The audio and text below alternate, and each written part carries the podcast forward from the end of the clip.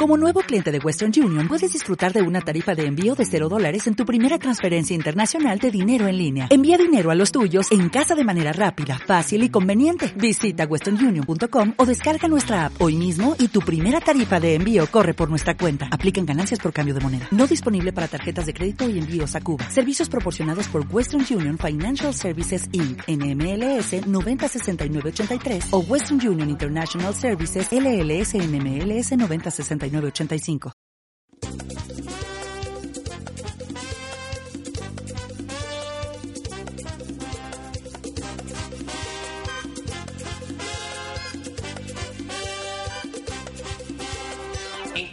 del arte. Bueno, qué emoción que retomamos en Carna del Arte con la nueva temporada. Hola, Semiramis. Hola a todas, ¿qué tal? Laura, hola. Hola. Bueno, estamos aquí muy nerviosos, ¿no? Porque empezamos. Volvemos, volvemos, siempre volvemos. Siempre volvemos, siempre vamos a volver. Y además hoy, hoy vamos a hablar de algo muy guay, ¿no? Que son los premios, ¿no? Sí. Que cuando te toca un premio es genial, ¿no? Nos encantan. Qué alegría que alboroto, otro perrito piloto. Sí, pero bueno, tú has tenido, comentabas antes de empezar, ahora cuando estábamos, que has tenido un premio esta semana que es un... Bueno, he tenido un premio que ha sido un retweet de Esperanza Gracia porque me ha pronosticado una buena semana para Acuario y bueno, pues yo se lo he agradecido y ella me ha retuiteado y yo para mí con eso ya, ya me siento como respondida, la verdad. un gran Gracias, premio, Espe. ¿eh? Un gran premio. Ahora hablaremos de premios y para eso tenemos a un premiado. Hola, Paco Becerra, ¿qué tal? Hola. no Juan, sé si te ¿qué gusta tal? que te presente como un premiado. Pues tú haces lo que te dé la gana. Bueno, pero porque vamos a hablar de premios durante todo el programa. Em, ¿Qué premio has tenido tú, Paco? Cuéntanos. Yo, ¿quieres que lo diga? Eso es una ordinariedad, Juan. Un premio como el de el mayor mis- premio que he tenido, ahora que acabas de decirlo de Esperanza Gracia, fue en el Teatro de la Latina, que la última que- obra que estrené fue Fedra. Y de repente, bueno, yo no soy muy de hacerme fotos con famosos porque me da vergüenza. Y no me eché ninguna foto, ya ves tú, pues vinieron muchísimos, pero apareció Esper- Esperanza Gracia por el hall entrando y dije, ¿cómo? O sea, yo me, me, me cagué por las patas abajo. Y digo, a ella sí que le tengo que... Hombre. Y digo, Esperanza, por Dios, digo, una foto, claro que sí. Yo no le dije nada y me dice, llega no sé quién darle. Dice, bueno, pero no le dices quién eres, que eres el autor de la obra. dice, ay, por favor, eres el autor de la obra, Paco. Entonces ya me he hecho otra foto, la pongo en el Instagram, nos llevamos muy bien, porque lo primero que me dice, ¿qué horóscopo eres? Digo, no puede ser real. Digo, ¿De verdad está sucediendo esto? En el jefe que digo, Virgo, dice, Virgo, queridísimo Virgo. Y me empieza a hacer todo lo que hace, la- lo hace en el hall. Con las manitas. Con, la- con todo, con el fotocall de Fedra de atrás, con la cara de Lolita gigante eh, puesta. Y digo, pero bueno, esto es una maravilla. Tengo una foto de ella dándome un beso en la mejilla y yo sonriendo y detrás pone Fedra. La pongo en el Instagram, le sigo, no sé qué. Y entonces su, su mensaje debajo ya ve que la he etiquetado y me pone, pídele a Lolita mi teléfono. Ah, sí, bueno, me encanta. Pues me que digo, ¿cómo? Que para quedar con ella y quedar tomar... Nunca se lo pedí a Lolita, yo ya me cagué, digo, ¿qué hago? Ya le pido a Lolita el teléfono. Lolita, que me dé el teléfono que me ha hecho Esperanza Gracia, que me dé su teléfono. Y lo pone ella público y dice, pídele a Lolita mi teléfono. Ese es el mejor regalo que, O sea, que tú eres muy del horóscopo, Paco. Totalmente. Soy Virgo con ascendente en Virgo. Claro, le dije eso y se cagó. Wow, eres Y- y pico me pala, hizo la pico carta pala. astral allí en un momento. qué bien. Ah, sí, te hizo... Me hizo todo. Qué profesional. Entonces, ella es así.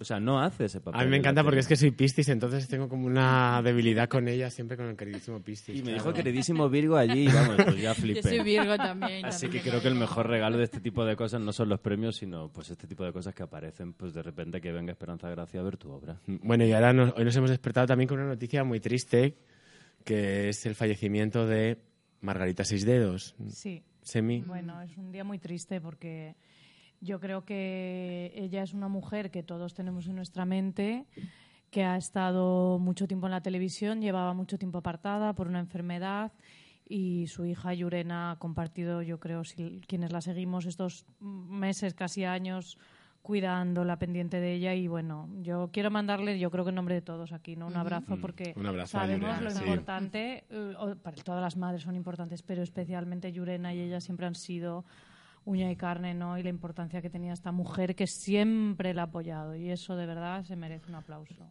Pero a mí me parece muy curioso, hoy estaba leyendo como un artículo y decían por ahí que Margarita nunca tuvo una, nunca fue irónica, nunca tuvo ironía con respecto a todo lo que pasaba, ¿no? Nunca fue capaz de reírse de eso, de utilizarlo, porque al final es como el inicio un poco de lo que del meme o del GIF o de todos estos vídeos de que mm, los ves 500 veces y te escojonas de risa, ¿no? Bueno, porque se burlaban de ellas mucho, especialmente de, a ver, de su hija y ella, yo creo que lo sabe. Entonces, yo creo que Yurena es una de esas mujeres que lo ha tenido difícil porque en cuanto mm, eh, te toman a broma es muy complicado que te tomen en serio cuando en realidad tú lo único que haces es trabajar todo el tiempo. Mejor o peor, puedes gustar más o menos, pero hombre, lo mínimo es respetar el tiempo que una lleva ahí dejándose la piel, ¿no? Y ella siempre la ha apoyado, si os dais cuenta que, eh, no sé la figura del padre, pero siempre ha sido Margarita apoyándola a ella, ¿no? Entonces, esos años que llevan las dos como bueno como en nuestras cabezas a través de las pantallas yo creo que tiene mucho mérito y, y, desde luego todo el respeto y yo creo que dice mucho más en contra de quienes se burlaban que de ellas que yo creo que siempre lo que han hecho al final es intentar estar ahí Puede ser, bueno, a mí me parece muy interesante que Margarita se vino con, con Yurenas como la imagen, como la pantoja con su madre, o como mm. esto de la folclórica o la cantante que se viene con su madre a Madrid para Es verdad que desde fuera ellas hicieron una pareja inconsciente, casi una pareja no cómica, pero sí como El Gordo y el Flaco, o Martes y Trece, o inconscientes desde el lado de ella. digo que Ellas no eran conscientes de estar haciendo historia en el mundo de pues no sé de cómo llamarlo, casi de, del humor realidad o de... Y de la autodefensa, llevar un ladrillo en el bolso también tiene. Pero todo lo hacían, no estaba preparado y todo el mm. mundo lo consumía eso casi como si fuese un montaje o algo que mm. ellas estaban haciendo para ser populares y en absoluto. Yo creo que la magnificencia de ellas y, lo, y el talento de ellas era hacer esto sin, sin ninguna intención de, de trascender, ni hacer nada trash, ni hacer nada era y era yo creo un poco lo que también fue un poco su, su, su, espada de Damocles o como queríamos llamarlo un poco lo que lo que lo que le amenazaba todo el rato a ellas que ellas no eran conscientes de estar dándole al pueblo y a la gente lo que le estaban dando ¿no?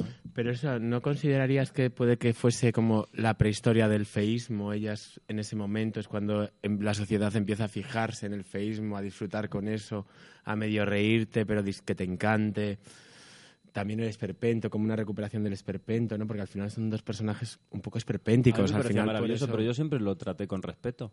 Eh, lo que pasa que es verdad que el común denominador de las personas es verdad que no lo hacía. En cualquier caso, tampoco es momento para hablar ahora de eso. Yo creo que es momento para darle el, el pésame a, a Yurena y a decirle que estamos con ella. Yo le he escrito un mensaje esta mañana cuando lo he visto al Facebook, deseándole paz, amor y mucha fuerza y que ahora tiene que ser valiente y seguir adelante y la vida sigue y esto es inevitable y nos va a tocar a todos. Así que bueno, mm. tampoco... Mm. Bueno. es una cosa por la que hay que pasar y es verdad que ella estaba muy malita y también está bien que las cosas pasen y que ella también pase mm. página y se enfrente ahora a su futuro y a su vida como pues como persona ya adulta, ¿no? Que, que tus padres se van y tú ya te quedas huérfano. Bueno, eh, su padre sigue viviendo, ¿no? Creo que sí, creo, que, sí, creo que sí.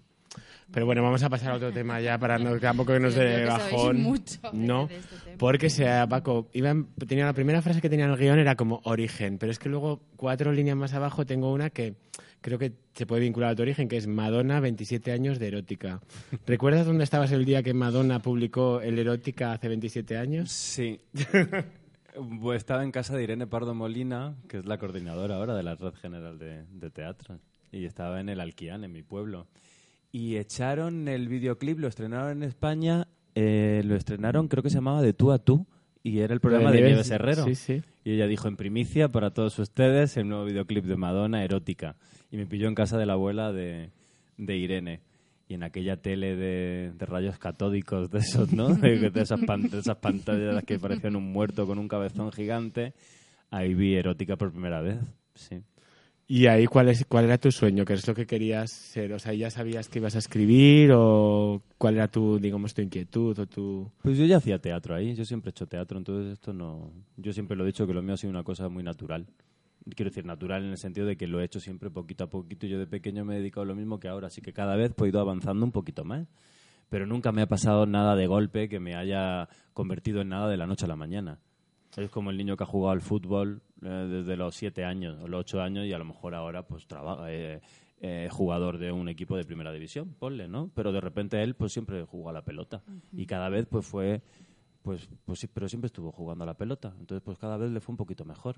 Sí, pero bueno, quiero decir, estudiaste arte dramático, también has pintado, ¿no? También... Claro, esto fue en el Erótica, que era 92. Pues de ahí hasta el 97 que me vine a Madrid, me vine a estudiar interpretación a William Layton, hice tres años, en el 2000 acabé, pero tenía 21 años y dije, soy muy joven para dejar de estudiar. entré en la RESAD, hice, entonces desde, desde el 2000 al 2004 pues estuve en la RESAD, hice dramaturgia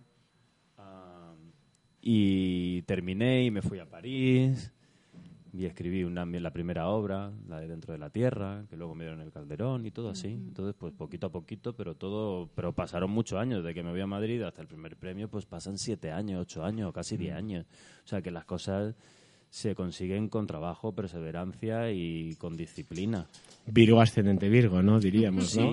eso fue un regalo, ¿no? Eso fue un regalo. ¿Consideras que mm, ser Virgo ascendente Virgo fue un regalo para ayudarte en tu profesión a ser como muy constante. Pues en esta profesión sí, porque es que las cosas, bueno, y en todas, es que las cosas no se hacen. Y la persona que tiene una carrera, de, ahora el que consigue algo de la noche a la mañana, pues también se le va de la noche a la mañana, mm. porque no sabes cómo lo has conseguido. Y como no sabes cómo lo has conseguido, no sabes cómo mantenerlo. Lo difícil es vivir toda la vida de una disciplina artística. Entonces, para eso tienes que ser perseverante. Y para escribir una obra de teatro, pues tienes que escribir todos los días durante mucho tiempo, durante años. Entonces, pues eso, si no eres Virgo con ascendente en Virgo, pues lo tienes crudo. Piscis, si eres Piscis con ascendente en Libra. Mal, Piscis ascendente en Libra, o sea, más desequilibrio yo no puedo tener. O sea, dos peces mirando para dos lados, una balanza para un lado y otro para otro. Claro, pues entonces tu talento está en otras cosas, está en otros lados. Pero es verdad que a lo mejor en las cosas de hormiguita de día a día de, y de decir voy a hacer esto, que no sé si va a llegar a algún lado, pero voy a invertir ocho horas de todos mis días durante tres años, pues hay gente que es que no puede hacerlo realmente porque su cabeza no está programada para eso. Entonces, cada uno pues tiene la predisposición que tiene por su genética o por su carta astral. Semi, ¿tú cómo eres en ese sentido? Yo soy súper disciplinada. Y yo creo que es verdad. Yo creo que al final eh, el trabajo constante, ¿no? El, eh, yo creo que quienes somos así al final nos acaba saliendo solo. O sea, es eso lo que, tú dices. Sí, es sale. Que sale. pero claro, es que hay mucha gente que no le dedica tres años a hacer una cosa todos los días, pero si lo hiciese le saldría también. Lo que pasa que es verdad que no, hay gente que no, que no lo invierte. yo creo que hay un punto de disfrute, ¿no? Es una cosa que te la, te la pide el cuerpo y luego además es absolutamente disciplinada, ¿no? Mm. Es decir, hay que obligarse a ello también una vez que uno empieza. Pero efectivamente, lo que tú dices, a mí me parece muy interesante ese punto de vista de, es que si llegara todo rápido, todo se va rápido también, pero en realidad las cosas requieren mucha constancia, mucha perseverancia, muchas noches sin dormir. Y ahí es donde el trabajo realmente luego acaba de verdad teniendo una fuerza. Y, eh, o sea, pero hay un momento en el que pasas como el, como el momento este de... O sea, de, o sea, porque yo siempre tengo un momento que empiezo las cosas y hay un momento en el que me canso, en el que pierdo la ilusión, en el que digo, ay, esto no, no. Entonces ese bloqueo yo nunca salto de ese bloqueo. O bueno, casi, o sea, hay veces que sí, pero pero ese bloqueo... me quedo ahí en ese momento, en el primer impulso muy fuerte. El secreto está en seguir, Juan. Llevo desde que acabé Fedra hasta ahora, llevo un año sin escribir nada, pero sin escribir nada, porque, eh, no parando de escribir, pero una historia y no, y otra y no. He empezado siete y no laten, no, no sirven. Yo no sé escribir porque sé escribir. Yo sé escribir porque tengo paciencia y porque tengo perseverancia, pero llevo un año probando una, probando otra, desesperado, y no salen. O sea, yo no me pongo a escribir y sé escribir cualquier cosa, al revés, pero yo, y entonces ya he dicho, digo, o sea, no sé, yo también digo, no sé cómo me han salido las anteriores. No sé escribir si llevo un año todos los días ah, y llevo siete obras abiertas y ninguna funciona. Ahora, por fin, de repente tengo una que he escrito una escena o dos escenas que de repente digo, esto sí, y estoy emocionado, pero, pero he necesitado un año de probar una y otra y otra hasta ver que una empieza a vivir sola. O sea, eh, pues eso, Juan, porque yo también podía haber tirado la toalla el mes pasado, porque digo, es que llevo 10 meses abriendo obras y trabajándolas todos los días y al final me desespero porque digo, es que no funciona hay una parte de oficio ahí, ¿no? Que también que a veces se nos olvida, queremos todo, conseguir todo muy rápido, sin el proceso, sin nada. Y es verdad que hay una parte de día a día. Yo soy escritor y escribo todos los días. Y todos los días no escribo un premio o algo que sirva, pero escribo todos los días. O sea, tengo más escrito en los quiero decir, en, la basura, que lo que he escrito realmente que, vale. Lo que vale, lo que hay es un 10% de todo lo que he escrito. Todo lo demás son cosas que no llegan a ninguna parte. A mí también me pasa ¿Crees que el público de Lorca fue como un cagado, lo dejó en un cajón así como dijo, esto no, tal, que está inacabado, estas obras inacabadas que terminan publicándose? ¿El público está inacabado? Sí, el público está inacabado. Mm, había como una... Bueno, pues no lo sé. Pues no sé.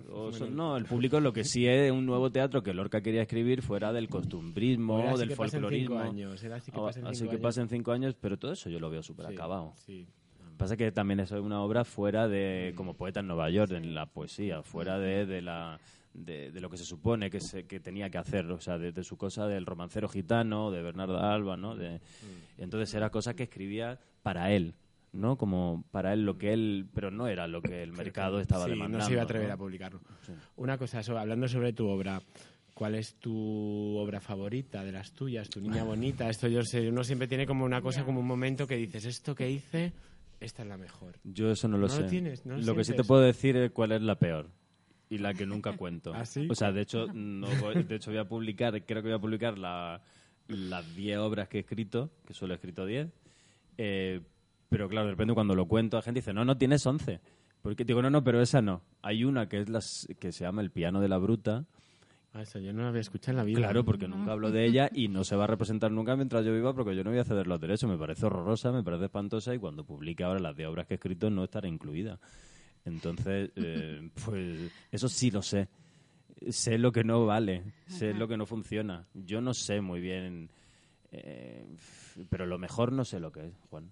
¿No? Mm, no. Pero bueno, también la que puede, o sea, decir, dentro de la tierra, por ejemplo, te trajo el premio nacional. Bueno, pues las que te han traído más alegrías. Entonces, quiero decir, hay obras que las que te han traído como más alegría, más tal, de repente estabas como más tocado por la gracia. Bueno, pero dentro de la tierra tenía más repercusión literaria, pero ninguna repercusión escénica. No se, no se monta. Ha tardado 10 años para estrenarse, desde que se publicó, dieron el premio hasta que se estrenó en un teatro en España y se estrenó en Puerto Rico una vez y otra vez en Alemania. Se ha hecho tres veces. Eh, no es un éxito, eso no es un, yo no estoy ganando, no, o sea, he ganado más por los dos premios que me dieron literarios que por los derechos de autor de la gente que compra una entrada para ir a ver esa obra. Entonces, hay obras que son distintas, o sea, cada una tiene una categoría, esa tiene un valor literario que no tiene un valor escénico porque no se pone, entonces no tiene un éxito escénico, pero sí tuvo un valor literario que me, que me posicionó en un sitio eh, porque le dieron los premios, pero luego la obra mm, no se hace. Pues esto es a lo mejor como lo del público de Lorca o, decir, o cosas más difíciles o más complicadas. Estoy escribiendo una cosa que seguramente no se haga en el resto del mundo porque puede que sea muy local. Pero pero lo voy a hacer, porque si no uno mismo también se pone cortapisas, se está autocensurando en el sentido de esto no es para este mercado, o voy a escribir una obra como El Pequeño Pony, que como es un solo lugar, dos personajes... Porque ¿en cuántos países se ha estrenado El Pequeño Pony? En países no lo sé, pero se ha hecho ya en 14 producciones. Y países son como 10 países. Traducciones, o sea, se ha hecho traducción. Pues al polaco, al chino, en polaco. al griego, al, alemán, mm. al, finlandés se está mm. traduciendo ahora. Pues sí, al inglés, al francés. Entonces, pues sí, pues hay un, y de repente esa sí tiene un éxito más de puesta en escena, que no tiene nada que ver con Dentro de la Tierra, que tiene un éxito más literario y la gente dice que es la mejor porque se disfruta leyéndola más, porque está mejor escrita, pero a lo mejor no necesariamente es la mejor para llevar la escena o yo qué sé. Y, mm, y luego también se está como muy implícito como la magia un poco en tus en tus obras, ¿no? Y en tu mm. vida incluso, yo diría. ¿Tienes algún amuleto? Tú no sabes... Bueno... Cuenta eso, por favor. No, pues, bueno, es que es un poco largo, pero yo estoy, estoy consternado, estoy consternado. No, a mí por, de una manera muy extraña me apareció una cruz. Yo estaba en el, estaba en el negro, detrás del Teatro Español. Lo cuento rápido porque es muy largo, Juan. Sí. Bueno, yo estaba allí bailando, a mí me apareció un gitano. Yo tenía algo en el pie que me molestaba. Y yo decía, esto es una china que tengo en la suela del zapato. Digo, ya me la quitaré. Y yo notaba algo, pues ya me lo quitaré, pero no le daba importancia. Entonces vino un gitano con el pelo largo, un sombrero, eh, me cogió el pie y me sacó, me digo, ¿qué hace? Y me arranca de debajo una, una cosa. Y me la da y dice, toma, esta es, una, es la cruz de los gitanos, que es lo que tenía ahí metido en el pie te la tienes que poner porque te va a traer mucha suerte. Yo una cadenita aquí corta y me la puse. Muchas preguntas me asaltaron. Primero, ¿por qué sabía quién era ese hombre? ¿Por qué sabía que yo tenía algo en el pie que me, molestaba? Y cómo que lo que tenía debajo era una cruz que se me había quedado pegada en el zapato, en, el relieve de abajo de, las muescas estas de, la suela. Eso era un escapulario, creo que se llama, o que tiene una ventanita detrás, con un sello, con un pelo de una muerta, de un muerto y con un trozo de tela. Un relicario. Yo me lo puse. Yo me lo puse y he estado mm, siete años con eso. El único día que me lo... Siete años, diez años con eso puesto todo el rato. Y el día que me lo quité, solo me lo quité un día porque se me olvidó, estaba en Londres, eh, cogí la bici y se me olvidó porque me duché y me la dejé al lado de la bañera y dije... Y me di cuenta cuando iba en la bici, digo, bueno, Paco, no te paranoias. Para un día que no la llevas no va a pasar nada. Tampoco seas esclavo, esclavo de la cruz. Y dije, venga, saco con dos huevos, vete sin la cruz y no sé qué. Pues cuando volvía con la bici a la altura de Waterloo me pegué un piñazo en la, en la rotonda de Waterloo que me pasaron las ruedas del coche a 10 centímetros de los ojos. Por aquí me acogieron, me arrastraron, me sacaron de la carretera, yo no me acordaba y cuando llego a la casa a limpiarme toda la herida, la sangre de Waterloo, veo la cruz puesta en la esquina digo, ay, que me dijo el gitano que no me la quitara. Y total, que yo me quito la cruz y ya está follando, llevo la cruz puesta, que a veces me dice, ay, quítate eso, que está la cruz. Y digo, la cruz yo me la quito. Digo, tú lo que quieras, digo, pero yo la cruz no me la quito. Y me la echo para atrás y digo, no me quito la cruz, que aquí no me pasa cualquier cosa, pillo cualquier cosa, digo, la cruz no me la quito. Bueno, no la llevo puesta porque hace un mes yo no creo que no he vuelto a ir, he ido mm, dos o tres veces habré vuelto a ir al negro en mi vida después de, de, aquello, a ese mismo bar. Yo fui el otro día, hace un mes y pico, hace dos meses creo, mes y pico, vuelvo a ir al negro. Bueno, yo llego a mi casa y yo no llevo la cruz. Se, la cruz ha desaparecido en el mismo sitio donde apareció. Wow. O sea, en la noche que vuelvo en el mismo bar ese que habré ido cuatro veces desde aquella vez, bueno, yo vuelvo a ir a este sitio y cuando salgo yo no tengo la cruz. Claro, yo me cago de miedo. Bueno, esta vez yo no vi al gitano. Pero es que no tengo la cruz ni la cadena ni nada. Y yo no dormí en ninguna casa, yo no me fui a otro sitio, yo salí por la noche y cuando volví aquí a casa, a la casa de la prohibida, yo me acosté y digo, ¿y la cruz? Yo busco la cruz, la cruz no apareció por ninguna parte. La cruz ha desaparecido en el mismo sitio donde se me apareció de aquella forma tan extraña y tan mágica. ¿Qué quiere decir? Que cumplió su función. Si le pregunté a Chu Gutiérrez, dijo, eso ha cumplido su función, tú tuviste que tener la suerte ese tiempo, ahora la tendrá otro. Ahora la necesitaba otro. Ahora la necesita otro. Digo, pero no me va a pasar nada. Claro, yo al día siguiente salí a la calle que yo no cruzaba ni una acera. Yo digo, me va a matar, me va a atropellar un coche, me va a pasar, porque el día que me la quité casi no lo cuento. Pero digo, entonces ahora aquí, ¿qué va a pasar? ¿Que me voy a morir? Bueno, pues ya llevo dos meses sin la cruz, no me ha pasado nada. No, yo creo que cumplió su función de protección el tiempo que mm. tuvo que estar funcionando. Sí. Y ahora es como tú continúas y está, está haciendo esa misma función en otra persona. En otra persona que lo necesitará. Me encantaría saber dónde cojones está esa cruz y cómo demonios desapareció de mi cuello. Ya, es, mm. En el mismo sitio donde apareció. Entonces, bueno, no puede ser casualidad. No. Es demasiada casualidad. No, no, Yo no, pues pídele el número a Lolita. Pídele el número a Lolita. Creo que ha llegado la hora de pedirle el número a Lolita. Ahora sí. Bueno, y vamos a pedir el número porque tenemos aquí a Alex. Hola, Alex, que no te hemos presentado y estabas ahí hablando. Hola a todas, sí que estaba yo liada con los cables y con los botoncitos. Bueno, ¿qué tal? ¿Cómo estás, Alex, de la Croa? Pues muy bien. La fama esta semana televisiva. ¿Nos vas a contar algo de tu...? A ver si voy a tener que ser la próxima Le entrevistó Mónica Naranjo Estuve aquí el día en el que se arregló, que lo vi, y le dijo, ¿dónde va así vestida? Y dice, al programa de Mónica. Eso ya ha ocurrido, ¿no? Eso ya ha ocurrido, el programa se estrenó... Palabra de mujer. La semana pasada y nada, pues supongo que ya en dos o tres programas me tendréis que entrevistar a mí. Por favor. voy a tener que cambiar de silla.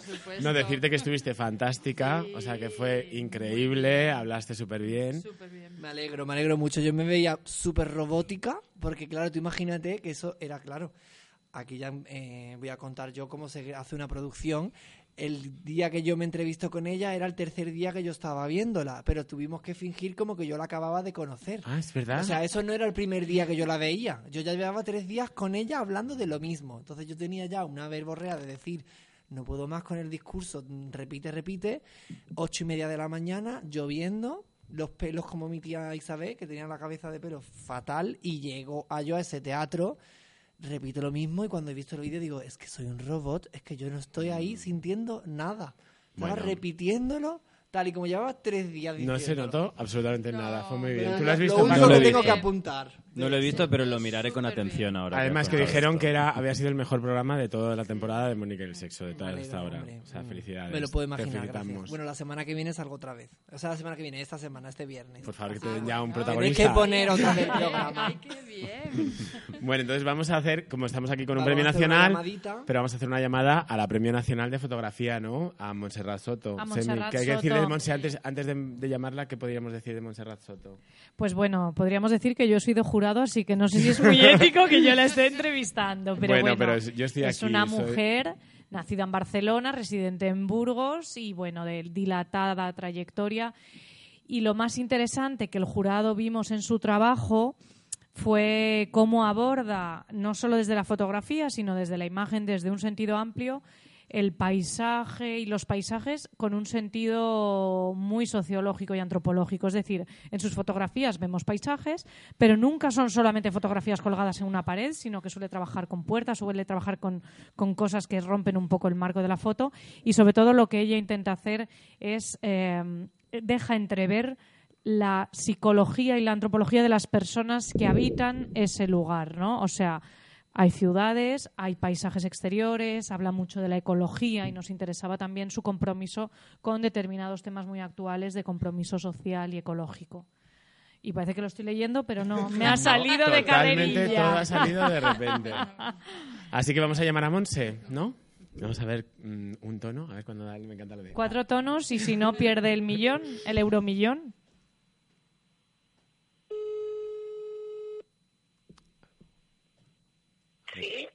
Eh, hola, Monse, ¿qué tal? Te llamamos de Canal Arte, soy Juan. ¿Cómo estás? Ah, hola, guapa. ¿Cómo estás? Pues muy bien. Oye, felicitarte por el Premio Nacional de Foto, que estamos súper contentos. Muchas gracias. Yo también. Bueno, queríamos, estamos aquí con Semiramis, eh, eh, con la Umática, con Alex y con Paco Becerra, que también fue Premio Nacional, pero de dramaturgia. Estamos hoy hablando de mm. premios. ¿Cómo, ah, ¿cómo has vivido el, todo esto del premio? Pues, eh, mira, me metí el mismo día que me dijeron en un curso de Albarracín que, que, y estuve encerrada un día y medio, con lo cual, eh, pues nada, lo viví un poco ahí con los alumnos. Ah, bueno. Y nada, muy contenta porque no me lo esperaba, porque además, bueno, ya sabes que que bueno, estas cosas no salen así y bueno, muy contenta, muy contenta por el reconocimiento. Yo te quería preguntar una, eh, te quería preguntar cuál crees que es tu mayor talento a la hora de eh, generar estas imágenes, de dónde vienen. Eso, ¿cuál es tu, mm. cuál crees que es? Porque Mi mayor talento, no sé. Es que yo, yo analizando un poco tu trabajo, veo que, es, que es la curiosidad es algo muy importante, ¿no? Porque que hay como ciertos temas que vas abordando desde una curiosidad como muy, como muy interesante, como muy de detective, no sé. Sí. Bueno, lo, lo que pasa es que, claro, cuando surgen cuando surgen así cosas como que quieres saber, ¿no? Que están ocurriendo a tu alrededor y quieres saber lo puedes ver de dos maneras, o por encima o entrando, ¿no? Y entonces, bueno, eh, utilizo quizá todo mm, el arte o, para, para poder entrar, pero lleno, ¿no? De lleno, de para poder investigar bien. Eh, es una manera de hablar con los investigadores, con, los, con, la gente que es responsable de lo que quieres aprender, ¿no? entonces, pues bueno, todo esto, pues la verdad que se, siempre es un lujo y bueno, y no sé, yo, y la verdad es que es, eh, yo creo que es el proceso, quizá el proceso, ¿no? El que quizás sea el que más me satisface, ¿no? De alguna forma. Eh, yo creo que también en tu trabajo es muy interesante cómo tú siempre tienes en cuenta no solo lo que hay delante de la cámara, sino cómo lo va a recibir quien luego se sitúa al otro lado, ¿no? Sí, para mí es importante porque eh, yo creo que tratar al espectador de, de, una persona que, que, no sabe pensar, pues no puede ser, ¿no? Entonces, cuando eh, te planteas, te planteas más bien las las preguntas, pero las respuestas es algo que tú vas simplemente cogiendo información y luego lo, único que haces es ponerla de una manera en que tanto yo como el espectador podamos eh, eh, andar por ahí, ¿no? O sea, no es no es decir si bebes no conduzcas, ¿sabes? Es como una afirmación tras otra, ¿no? No, no tú eres tonto, esto no lo has visto. sino de alguna forma crear ahí un, una, una una posibilidad de que el espectador entre y vaya pues con su memoria y con su experiencia y con lo que sabe pues mm, sea como la antesala no yo normalmente para mí el espacio expositivo es la antesala a, a lo que estoy planteando no el espectador está allí delante y puede entrar directamente no entonces pues bueno por eso me gusta mucho utilizar en forma trompel y cosas así, ¿no? Para poder así tratar eh, todo lo que es el espacio expositivo y el espectador pueda estar ahí tranquilamente mm, mm, observando de una forma en que no es para hablar sobre, sino para hablar a partir de, ¿no? Si vemos un paisaje o vemos un, unas fotos de, de, cuadros o vemos lo que sea, eh, no es para hablar sobre eso, sino a partir de eso, ¿no? Entonces, pues bueno, esto es un, para mí sí es importante cuando lo cojo. Y yo quiero decir también que qué casualidad, porque bueno, el año pasado tuviste una gran exposición en Alcalá 31 y ahora creo que están preparando también un Metrópolis, ¿verdad? que decía el otro día Susana sí, Blas. Sí, sí, lleva, lleva tiempo preparando el Metrópolis desde entonces. O sea que le, gusta ir como a muchos sitios, ¿no? Luego también he tenido una exposición en Barcelona eh, y en la, en la Galería de Rocío, Santa Cruz y, y y bueno y también lo han registrado. Bueno es una es como una cosa como muy lenta no que, que, le, que está muy bien no porque lo hace con mucho amor. Bueno y ya y ya una última pregunta Monse para no molestarte más es o sea porque yo he estado como leyendo como un poco tu bio así tal y no sé, me eh, leía como hizo su primera exposición individual a los 31, en, creo que fue en el eh, Joan Miró, puede ser, o en... Sí, en, el espacio 13 de la Joan Miró, sí. sí. Eh, ¿En qué has cambiado, en qué sientes que has cambiado y en qué sigue siendo la misma de aquella chica que hizo como su primera exposición ahí en ese momento? Ahora, después de pues, todo este eh, reconocimiento.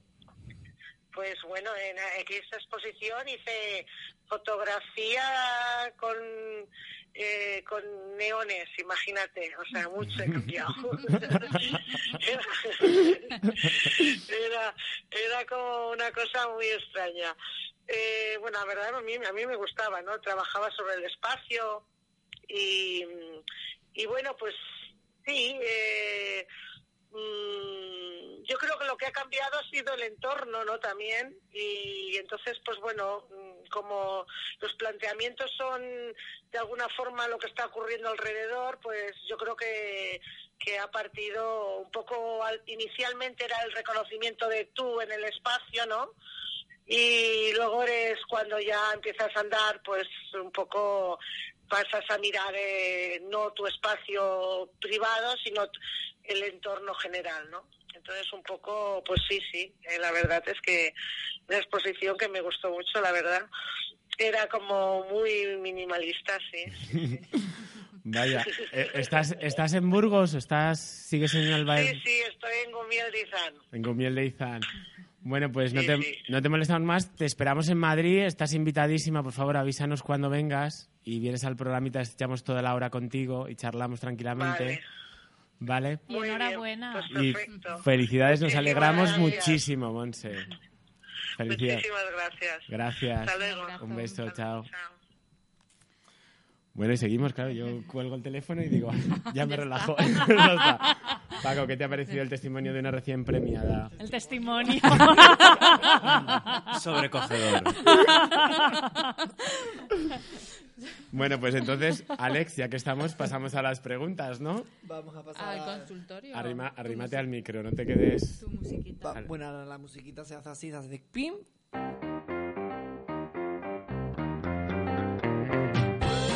El consultorio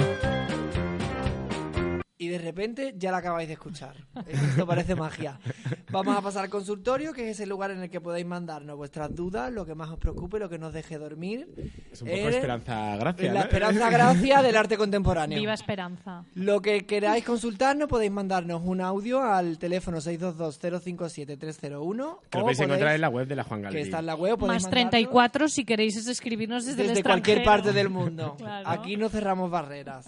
Así que bueno, vamos a poner la primera pregunta. Que yo creo que están muy enfocadas a Paco y las preguntas, Sí, porque se a- ha, se ha filtrado la noticia que venías, Paco. Claro. Lo hemos intentado evitar por todos los medios, pero... Somos muy bocazas. Ha habido, una gotera. Somos muy bocazas.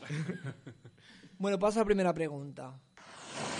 Hola, yo soy María, soy actriz y me formé en interpretación pensando que tendría una prometedora carrera como actriz, cosa que con el tiempo me fui dando cuenta de que no era tan fácil y que si era fácil a mí desde luego no me estaba pasando.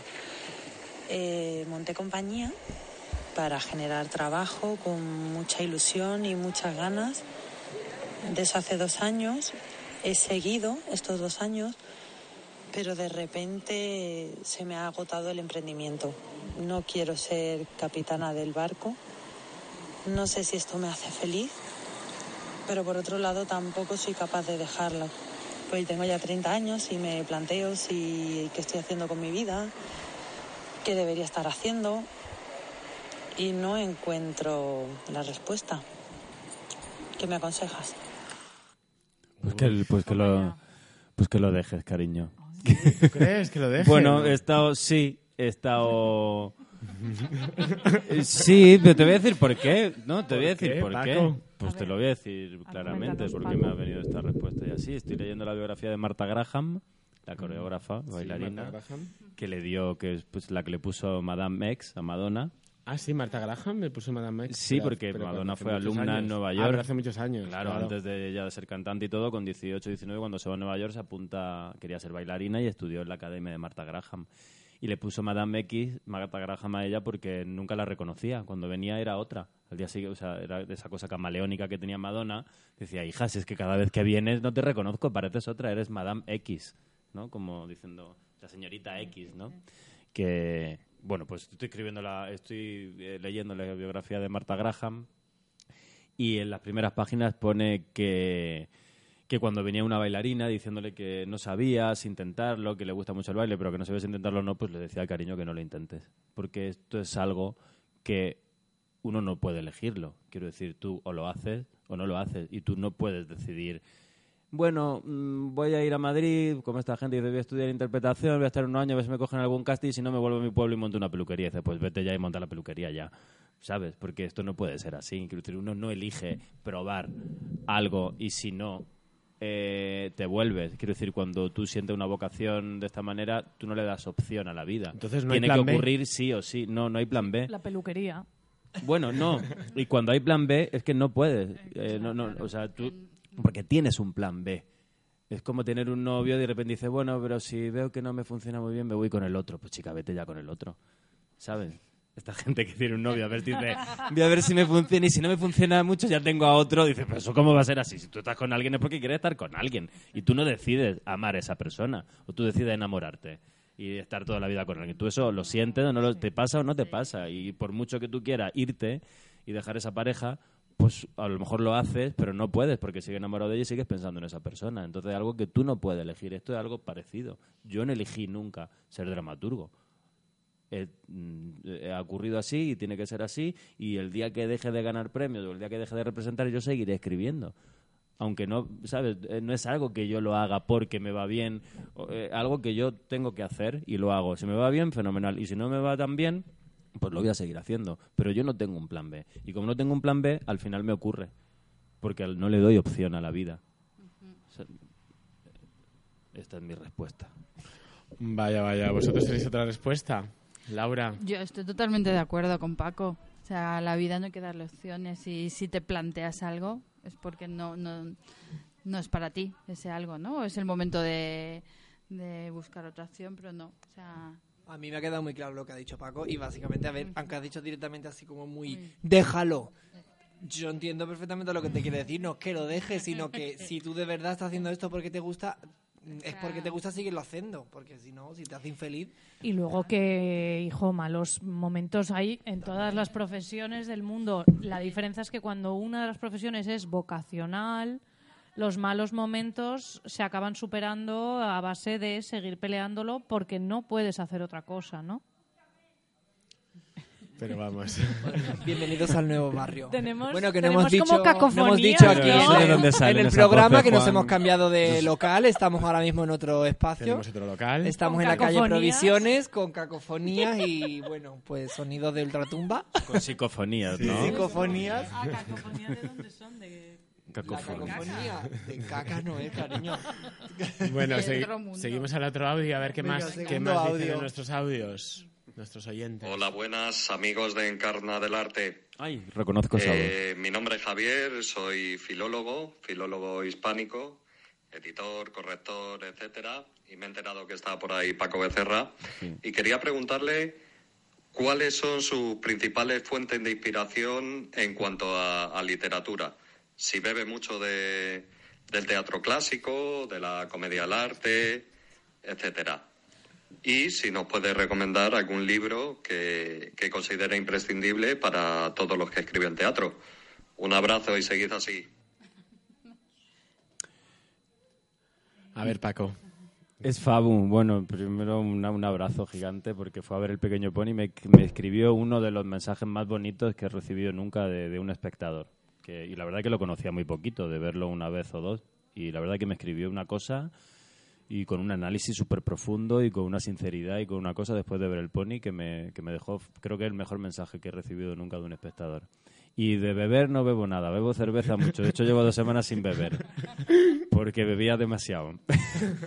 Entonces bebo tanta cerveza que es que no puedo leer ni nada, porque voy borracho todo el día. Entonces no, no bebo mucha literatura Por culpa del beber. por culpa de la Mau. Entonces recomiendo beber Mau, es la que es la que mejor, la, la mejor es la Mau de todas. Y a partir de ahí, pues súper fresquita y con dos dedos de espuma, siempre. Yo tengo que decir que me ha gustado el momento en el cual te has quedado como, ay, esta voz la conozco porque me recuerda a esos programas de entra una llamada sorpresa, ¿no? Y te quedas como intentando saber que... Y es bonito eso, ¿verdad? pero- Que un Un poco tengo una ¿usted carta para ti, es? un poco así. Ay, creo que lo conozco. ¿Está ahí? No. ¿Está ahí al otro lado? ¿Habrá venido o no? Claro. Eso es, eso es buenísimo. O sea, que no recomiendas ninguna lectura obligada, no dices, no hay un libro que me haya encantado últimamente, alguna novelita. A ver, algo, claro que le- recomendarnos novela leo algo, muy, muy poco. ¿Qué lees? A ver, Mensaje esto más. es muy escandaloso, porque una persona que se dedica a la literatura no puede decir que no lee. Pero es que leo muy poco. Yo bebo más de la vida. o sea, no. A ver, bebo más de la vida, bebo más de mi madre, bebo más de la calle, bebo más de lo que escucho, bebo más de mi imaginación que nutrirme realmente. O sea, yo no me dedico a la literatura dramática porque haya leído obras y yo digo, yo quiero ser como eso. No, no viene tanto de ahí, viene más de una expresión propia. Eh, que también pinto y también hago otras cosas eh, que no las no, que no intento sacar dinero de ellas pero yo hago expresiones artísticas así en general también me gustaba bailar también me gusta cantar canto por Camilo VI La verdad que cantas por Camilo esto muy bien. Y por Janet también. si hubiese sonado eso por ahí, pues lo mismo hubiese acabado siendo cantante o yo que sé, otra cosa. Vete tú a saber. Decir, la vida me ha llevado aquí y estoy aquí. Pero no estoy aquí por, por beber literatura, la verdad. No, pero bueno, mm, te gustará el, el obituario este que a mí me encanta, que se bebió la vida a grandes sorbos, ¿no? Que es como una cosa así como que siempre dicen ahí como cuando alguien como que acaba muy joven y fatal. Él está aquí por la cruz de los gitanos, ni más ni menos. Dice, yo, yo estoy aquí pues por eso. Ah, pero sí hay obras fantásticas que puedo recomendar. O, bueno, lo último que he leído, he leído una novela. A ver, no es, no es cierto que no lea. He leído Ana No, de Agustín Gómez Arcos, que es almeriense también como yo y sí tuvo que emigrar a París y fue finalista del premio Goncourt y aquí no se comió una mierda y allí se lo, se lo bebió todo. Y Ana No es una maravilla. Es una mujer que quiere ver a su hijo que está en el norte, en la cárcel, está en Almería y como no tiene dinero y es analfabeta y no sabe, coge las vías del tren le hace una torta de anís con azúcar y coge las vías del tren y las sigue hacia el norte hasta que llega al País Vasco o algo así, eh, para ver a su hijo. Vale. Eh, y es un autor fantástico que tiene más títulos y yo me he leído el primero. Y también es dramaturgo que tiene un título fantástico. Creo que hay una obra de él que se llama Interview de Mrs. Muerta con sus fantasmas. Bueno, Que ya solo con ese título es una maravilla. O queridos míos, es preciso que os cuente algo. ay, eso es lo más, eso es lo más. Una maravilla, ¿no? Cambiar el título del programa, eso. bueno, vamos con la última pregunta. A ver qué pasa la última. Buenas tardes, Encarna del Arte. Eh, y buenas tardes a, a Paco Becerra. Eh, bueno, por un lado quería, esta semana estoy un poco de barricada, ¿no? Entonces, bueno, quería preguntarle a Paco, a riesgo de ser, eh, pues, poco educada o poco, no sé, sí, poco educada, ¿no? Eh, ¿Qué le parece? Em, es que estoy intentando encontrar un nuevo Mesías y ahora después de, ver hace tiempo a la obra esta que hizo Rodrigo García en el canal, bueno, pues le acabé con él, ¿no? Le la pide.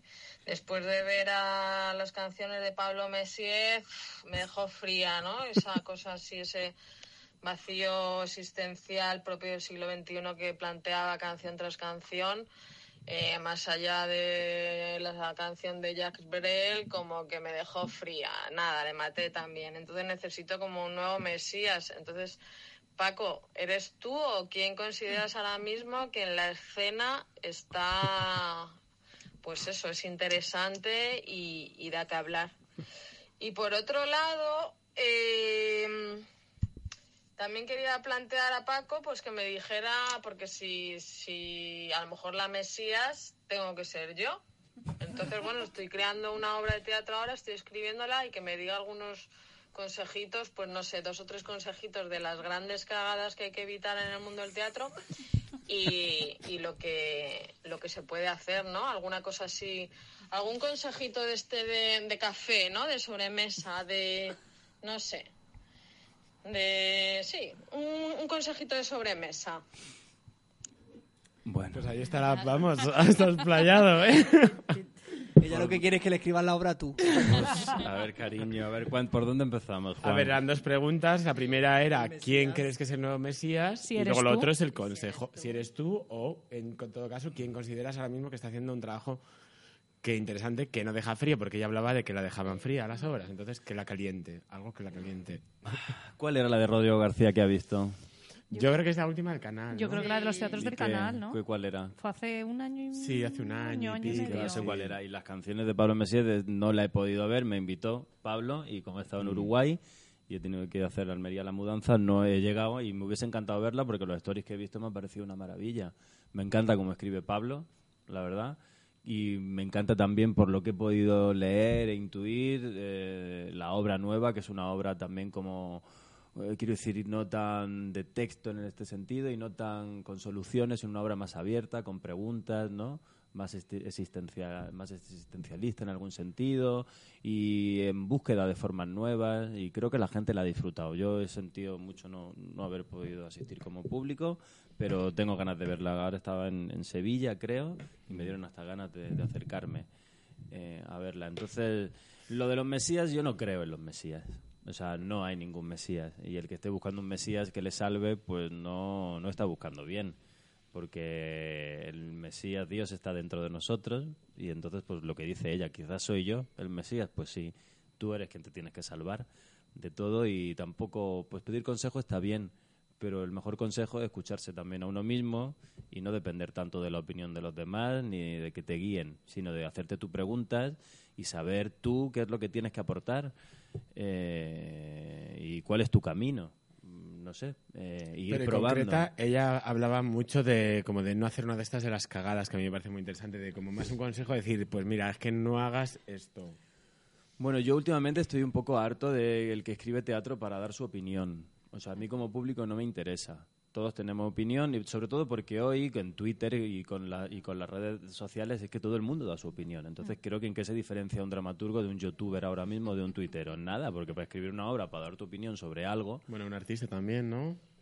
Eh, a mí no, eh, ¿Cómo? Que un artista también está en el mismo lugar, ¿no? Yo creo. Sí, bueno, también sí, podríamos hablar del arte en general, ¿no? De no dar, de emitir un discurso con una solución y con un veredicto y con un culpable y estos son los buenos y estos son los malos o no, porque de repente pues creo que el arte está para otras cosas, para, para, para poner en, para hacer una pregunta sobre el misterio de nuestra existencia y para lanzar preguntas que complete el público. Creo que estamos saturados de opiniones y de soluciones y de respuestas y creo que es mucho más interesante formular preguntas que sean interesantes y que la gente se lleve a casa y que diga yo qué haría en esta situación o yo estoy de acuerdo con esto o, o emitir con más contradicciones, ¿no? más que señalar con el dedo y dar soluciones y emitir juicios. Entonces yo lo que sí evitaría dentro del mundo del arte y en concreto de la dramaturgia es, porque para darte mi opinión sobre algo me tomo una cerveza contigo o escribo un artículo en el periódico pero no hago una obra de teatro o no voy a utilizar el teatro como micrófono, como altavoz para convencer a los demás de lo que yo pienso o para que todo el mundo oiga mi opinión. Yo tengo que desaparecer como persona y tiene que aparecer el dramaturgo. Y el dramaturgo no tiene que opinar exactamente lo que pienso yo, lo que piensa Paco Becerra. No sé si esto queda claro, pero yo soy una cosa dramaturgo que a veces no tiene que ver con, con el Paco Becerra persona. ¿No? Y yo tengo una labor como dramaturgo que es escribir una obra que sea lo suficiente, lo dramáticamente suficiente interesante y que plantee unas preguntas que creo que sean interesantes para, para el público, no utilizar el teatro para emitir mi opinión sobre cualquier asunto y menos un asunto de actualidad, para ponerme a favor o en contra de algo. Y menos de las cosas obvias como de la violencia machista, de hacer una función para decir que los hombres están matando a las mujeres y que el patriarcado, pues ya lo sabemos, está claro, ¿no? No vamos a hacer una obra, mira lo que hizo Haneke, pues hace una película sobre los nazis, pues para hablar de por qué los nazis son así, para incluso justificarlo, eso sí es polémico, o, por o cuál es el infierno de los alemanes, de los nazis, por qué se comportaron de esa manera, o cómo conviven ahora con el horror de haber provocado eso entrar en la mente del asesino y entenderlo. Si hago una obra sobre la violencia machista es para entrar en la mente del, del, del, que, del que maltrata y para llegar a entender a esa persona y justificarlo. Eso sí es polémico. Joder, que ha escrito una obra y al final yo estoy entendiendo por qué ese tío ha pegado a su mujer. Pues eso sí me parece importante. Porque hacer una obra para decir que ese tío es un hijo de puta que está pegando a su mujer y no debería, pues yo creo que eso para eso no hay que, escribir ninguna obra de teatro, porque ya estamos todos de acuerdo, ¿no?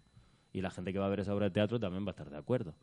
Entonces yo creo que lo interesante y lo polémico y lo controvertido y lo realmente artístico es ir a la contra este es el consejo que yo le daría.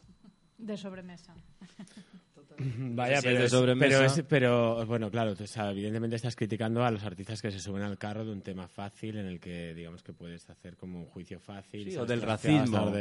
Pues los nazis son hijos de puta que le pegan a los negros. Pues pero no sé yo pues lo pero lo interesante es ir a la, ver cómo es la, vida de ese... totalmente, o sea, que decir es como abrir nuevos caminos. Yo no diría tanto ir a la contra de eso, ¿sabes? Como la transgresión desde ahí, sino más... No digo porque por lo menos estás haciendo algo que no se espera, ya es mm. imprevisto, mm. ya no es... Va, tú vas, te sientas y dices, coño, ¿cómo?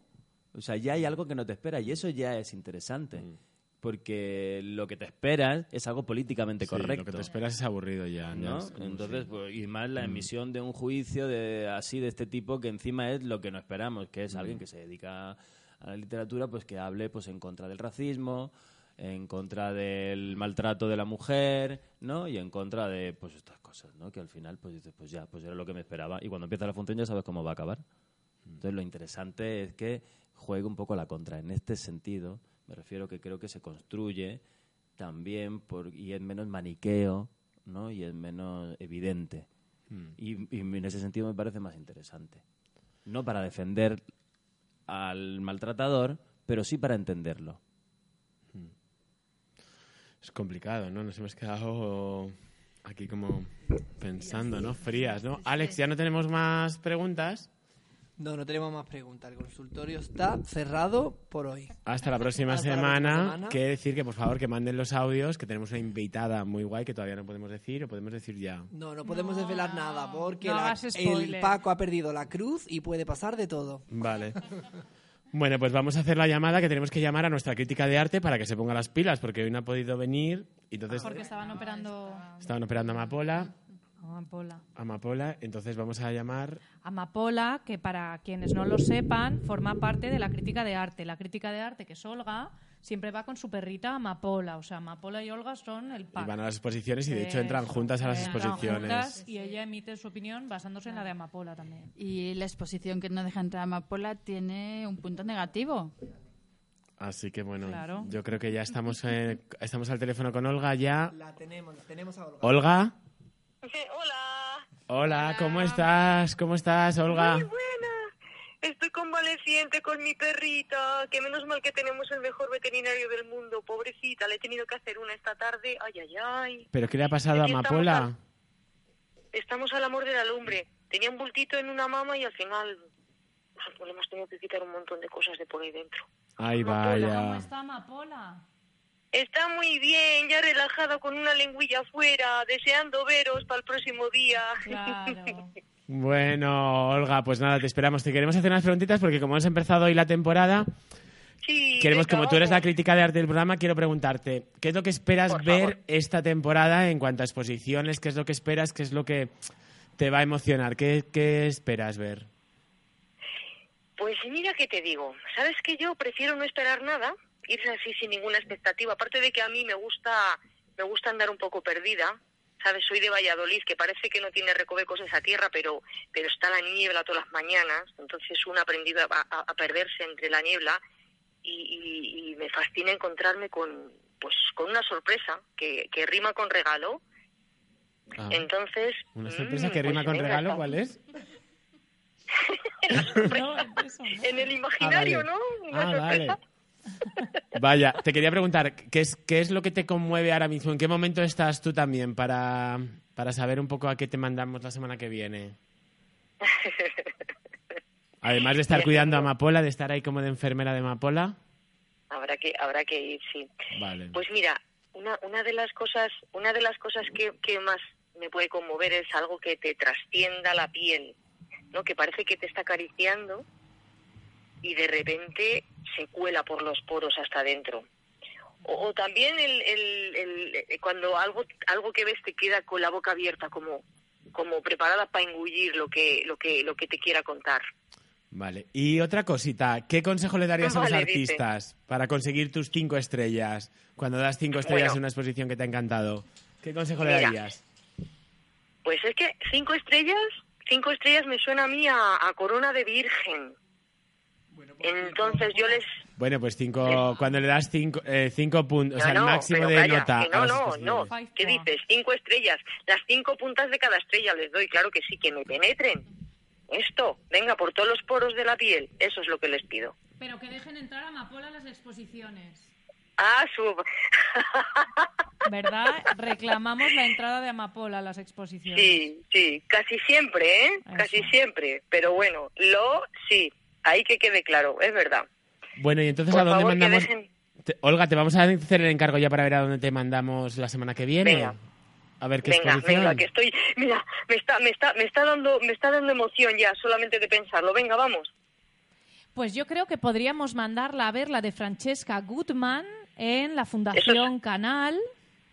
Ah, perfecto, claro que sí. Que además yo creo que puede ser interesante porque aquí Juan Gómez Alemán y yo, junto a Nerea Pérez de las Heras, el martes vamos a promocionar o hablar de su libro. Hemos venido a hablar de su libro. hablar de su libro. Vamos a hablar del catálogo desde el punto de vista de la performance, desde el punto de vista del feminismo y desde el punto de vista de la historia del arte. Entonces, nosotros vamos a hablar del a partir del libro. Entonces puede ser interesante que ella vea la expo porque las fotografías son impactantes, ¿no? Entonces, bueno, yo creo Pues sí, pues mira, Fundación Canal, que está en Metro Canal, ¿no? Sí. Muy cerquita de los teatros del canal. No, no, está ah, en donde los, eso, los ah, juzgados. Ah, Plaza Castilla, vaya. Olga, ¿te viene bien Plaza Castilla? me viene fenomenal, me encanta ese lugar. ¿Sí? ¿Te viene bien? Me encanta ese lugar, esa torre, Me encantan las torres Kio. Pues la, la exposición de Francesca Bull... no, quita. Oye, el otro día estuve en las Torres Kio, pero en el barrio que hay detrás, y es impresionante el cambio, el contraste. Sí, es verdad, porque ya, ya, no hay yonkis, ¿no? Tirados por las calles. pero bueno. Bueno, Olga, pues te esperamos la semana que viene, ¿vale? Venga, aunque ahí yo creo que no me van a dejar entrar con amapola a la, a la exposición. No, dice Alex bueno, que pero no, que es probable que no. Que es probable que no. Bueno, pues que repose, pobrecita, que se recupere nuestra amapola. Eso también. Bueno. Oye, os amamos mucho, pero qué gusto escucharos. Bueno, genial, un, gusto, escucharte también. Te esperamos la semana que viene. Un beso. Hasta pronto, mua. Chao. Bueno, pues hoy vaya, pues vaya premio. Hoy hemos tenido nuestro premio también porque hemos, fíjate, nos hemos reencontrado como toda la familia un poco en Cana del Arte, ¿no? hemos hablado con Olga, Mapola está bien, Paco. Yo pobre que sí. ¿Os reís? No, eran chistes. Nos alegramos mucho que esté bien. Paco, muchísimas gracias por venir. Muchas gracias, Paco. Gracias a vosotros por invitarme. Es un gusto escucharte, una lección. Yo creo que vamos intentando sacarte el jugo el máximo posible. Quiero más anécdotas. Pero es que tienes tantas cosas ahí geniales que estaría horas y horas y horas tirando de la lengua. Gracias por invitarme, Juan, como siempre, un placer. Y nada, hasta la próxima semana con invitado, invitada especial secreta de momento, ¿no? Sí, secreta, secreta. Bueno, decir que bueno que hay una virgen, que hay una virgen muy famosa que dice el nombre de virgen. Bueno, ya, ya habrán exhumado a Franco, ¿no? Ah, bueno, es ah, verdad. Ah, bueno, cosas que van a pasar, o sea... Quiero ir a misa. Este Yo también quiero ir a misa. en la Juan Yo también quiero ir a misa. o sea, vamos a promocionarnos Están los picoletos este jueves. Tú has hecho la exposición de la laboral también, que todavía está... Sí, pero, pero está en Gijón. Pero bueno, en Gijón. Sí, si vais a Gijón vais a ver hay oyentes de Gijón seguro. hay que vivirlo todo bien esta semana que está España que arde y cada minuto es, decisivo en la, en la historia. Es verdad. Hagas lo que hagas, te muevas donde te muevas, está todo pasando, está la historia pasando en este momento. Es cierto, es cierto. Estamos ahora mismo en un momento... Y sin cruz en el cuello. Todo... Paco, ¿crees que la consecuencia ha sido perder la cruz? Yo creo que desde que, eso de que perdí la cruz el mundo está explotando. Yo no me... No, esto no no me voy a hacer interesante ni, ni... Pero bueno, todo el mundo intenta darle un sentido importante a su vida, pero vamos, yo siento que desde que perdí la cruz todo esto va, esto va a tope. Para abajo. Esto va como un pepino. Como un pepino. Pero por la parte que amarga. Pues, pues con el pepino nos vamos a quedar hasta la semana que viene. ¿Vale? Muchas gracias, chicos. Gracias. Hasta luego, chicas. Chao.